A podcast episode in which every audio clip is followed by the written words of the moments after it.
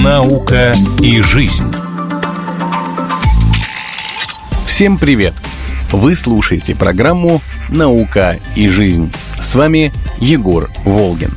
В наших программах я постоянно и с большим удовольствием рассказываю вам о том, в каких сферах сотрудничают ученые из России и Беларуси, каких успехов достигают проекты в рамках союзного государства в сферах технологий, сельского хозяйства, импортозамещения, медицины и многих других отраслях. Немалый вклад в сотрудничество двух стран в развитии технологий делают научно-образовательные центры, которые объединяют усилия и готовят будущих ученых в обеих странах по высочайшим стандартам образования.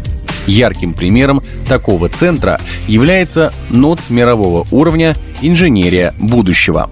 Сегодня в консорциум «Инженерия будущего» входят 72 участника из 12 регионов России, 39 промышленных предприятий, 8 научно-исследовательских институтов и 25 университетов.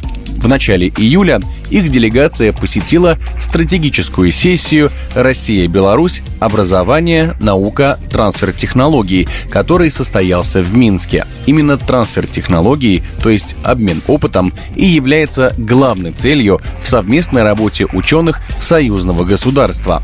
Как рассказала генеральный директор управляющей компании НОЦ мирового уровня «Инженерия будущего», ОНО Институт регионального развития, советник губернатора Самарской области Ольга Михеева, между двумя странами уже достигнут ряд соглашений и даже составлена дорожная карта совместных разработок, которыми они будут заниматься в ближайшем будущем. Содружество с Беларусью расширит возможность всех участников консорциума.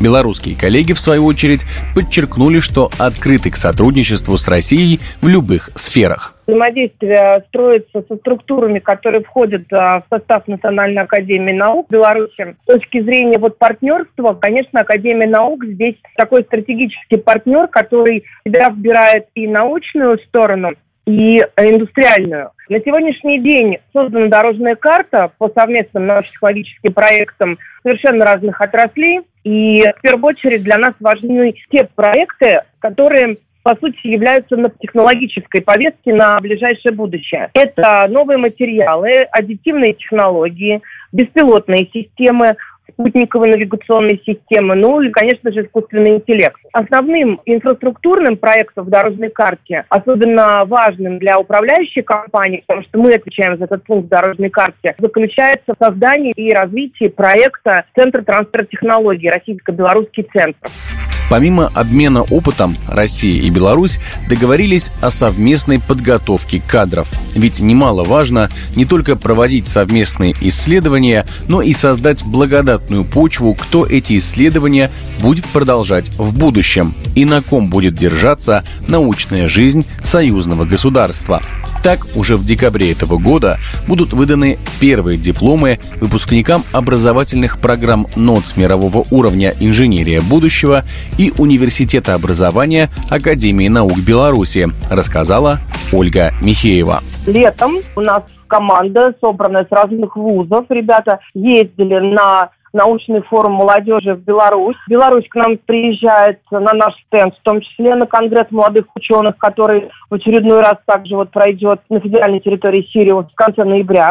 И на нашем стенде коллеги подключаются, работают. Мы же на стенде который год уже проводим выездные комитеты, потому что очень удобно на конгрессе и экспертов подключить, они все там участвуют э, в различных мероприятиях, и индустриальные партнеры э, вживую подходят и включаются в работу. Мы обсуждали о том, что молодежь можно здесь уже начать постепенно включать э, в формирование так называемого да, молодежного ноца, как мы его зовем. Но и не надо забывать, что у нас развиваются образовательные проекты. То есть мы активно обсуждаем и магистратуру совместную, и аспирантуру. Совместные образовательные программы уже запущены в этом году. Ну а на этом у меня все. Это была программа «Наука и жизнь». С вами был Егор Волгин. До встречи в эфире. Программа произведена по заказу телерадиовещательной организации Союзного государства. «Наука и жизнь».